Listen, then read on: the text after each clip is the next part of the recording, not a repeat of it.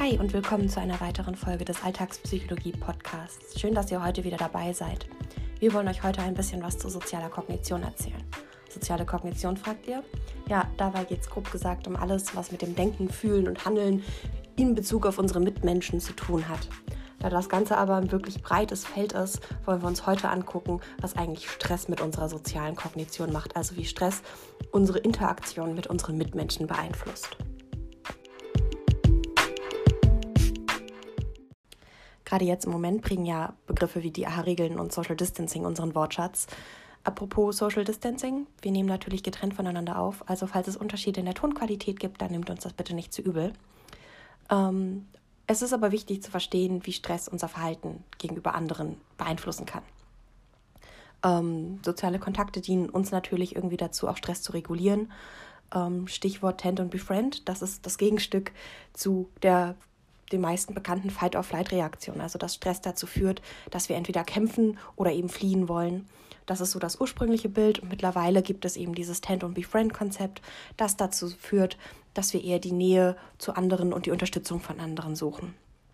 Ähm, ich weiß nicht, wie es euch geht, aber wenn es uns nicht gut geht, dann suchen wir meistens eher so die Nähe zu Freunden und Familie und nicht so sehr zu Fremden.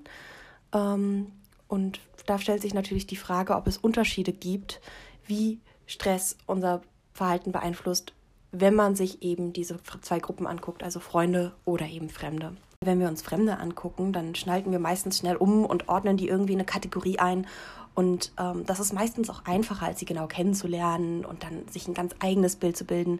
Zudem hilft es ja auch, die Situation einzuschätzen. Wenn wir jemandem gegenüberstehen, der irgendwie lustig und aufgeschlossen steht, dann sind wir vielleicht ein bisschen anders, als wenn wir jemandem gegenüberstehen, der irgendwie sehr spießig und zurückhaltend ist. Wir passen unser Verhalten dem ja an, aber um das zu können, müssen wir natürlich vorher die Person erstmal kategorisieren. Ähm, und jetzt ist es aber interessant, was passiert, wenn wir Entscheidungen treffen müssen, die nicht nur uns, sondern eben auch andere Personengruppen betreffen. Und vielleicht unterscheidet sich das ja, ob wir Familie und Freunde oder eben Fremde betrachten. Ähm, genau, und da habe ich jetzt eine Studie für euch rausgesucht, die eben genau das untersucht hat. Und die hat herausgefunden, dass Stress zwar generell altruistische Entscheidungen fördert.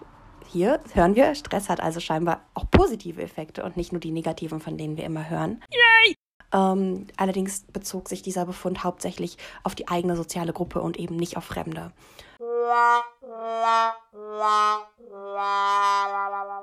Das zeigt uns, dass Stress unser Verhalten beeinflusst, in dem Fall total positiv, das muss man ja durchaus dazu sagen, aber eben nur gegenüber der eigenen Gruppe und nicht gegenüber fremden Gruppen. Und vielleicht sollten wir uns dann ab und zu, wenn wir gestresst sind, an die eigene Nase fassen und mal schauen, ob unser Verhalten jetzt wirklich angemessen ist oder ob uns die andere Gruppe einfach nur zu fremd ist und wir vielleicht unfaire Entscheidungen treffen. Nachdem wir jetzt das erste Wichtige für die soziale Kognition geklärt haben, taucht Alissa jetzt mit euch ein bisschen tiefer auch in Beziehungen ein und wie sich Stress auf Beziehungen bzw. auf das Verhalten in Beziehungen auswirken kann. Ein weiteres Beispiel für soziale Kognition in unserem Alltag ist die Kommunikation in einer Partnerschaft. Ihr kennt das vielleicht. Es gibt Tage und Situationen, da sind einfach beide Partner total gestresst, weil ihr vielleicht Ärger im Job habt oder eine Prüfung vorbereiten müsst. Und gerade wenn sich beide Partner in einer stressigen Situation befinden, kann es sein, dass beide unterschiedlich auf den Stress des jeweils anderen reagieren. Die Partner können positive Unterstützung anbieten, indem sie ihm zum Beispiel gut zuhören, Empathie zeigen, den anderen berühren oder umarmen.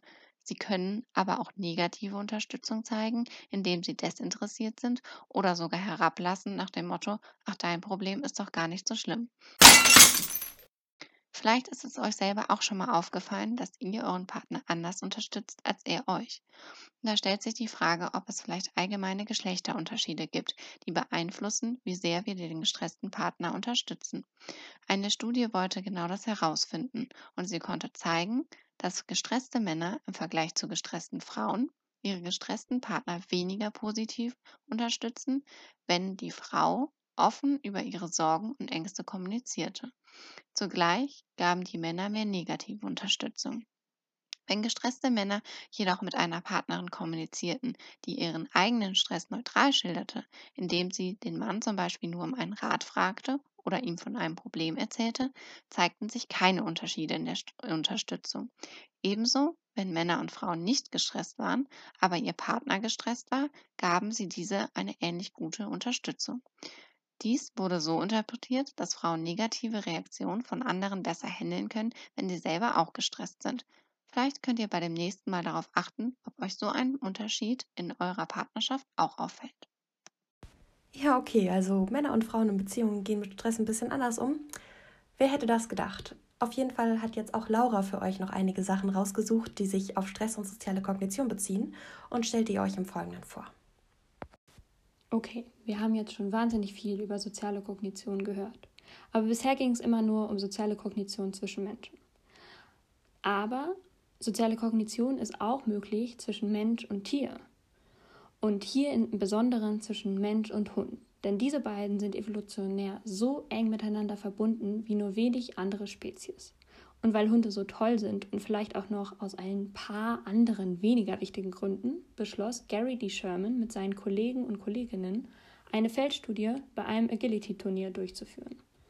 Falls ihr noch nie was von einem Agility-Turnier gehört habt, das ist ein Turnier, bei dem Herrchen und Frauchen möglichst schnell und fehlerfrei ein Parcours absolvieren müssen.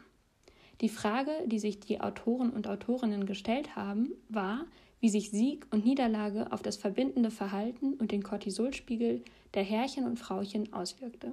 Also verbindendes Verhalten ist zum Beispiel Kuscheln, Streicheln, Kraulen. Und sie fanden richtig große Geschlechtsunterschiede. Bei Männern kam es zu einem stärkeren Anstieg dieses Verhaltens nach einem Sieg, wohingegen es von Frauen stärker nach einer Niederlage gezeigt wurde. Auch beim Cortisolanstieg waren diese Verhaltensweisen zwischen Mann und Frau konträr. Je stärker der Cortisolanstieg bei Frauen, desto mehr und je stärker bei Männern, desto weniger verbindendes Verhalten wurde dem Hund gegenübergebracht. Die Schlussfolgerung, Männer zeigen verbindendes Verhalten vor allem bei Feiern und Frauen vor allem beim Trösten. Der Anstieg von Cortisol bei Mann und Frau kann also zu konträren Verhaltensweisen führen. So, jetzt haben wir einiges über Stress und soziale Kognition gehört. Ich hoffe, ihr könntet einiges lernen, sei es im Zwischenmenschlichen oder auch in der Beziehung zwischen Mensch und Tier. Ich äh, wünsche euch jetzt auf jeden Fall einen guten Rutsch ins neue Jahr und erstmal ein wunderschönes Weihnachtsfest. Lasst euch von der ganzen Corona-Geschichte nicht so sehr stressen. Wir haben es bald geschafft, hoffentlich. Und bis zum nächsten Mal.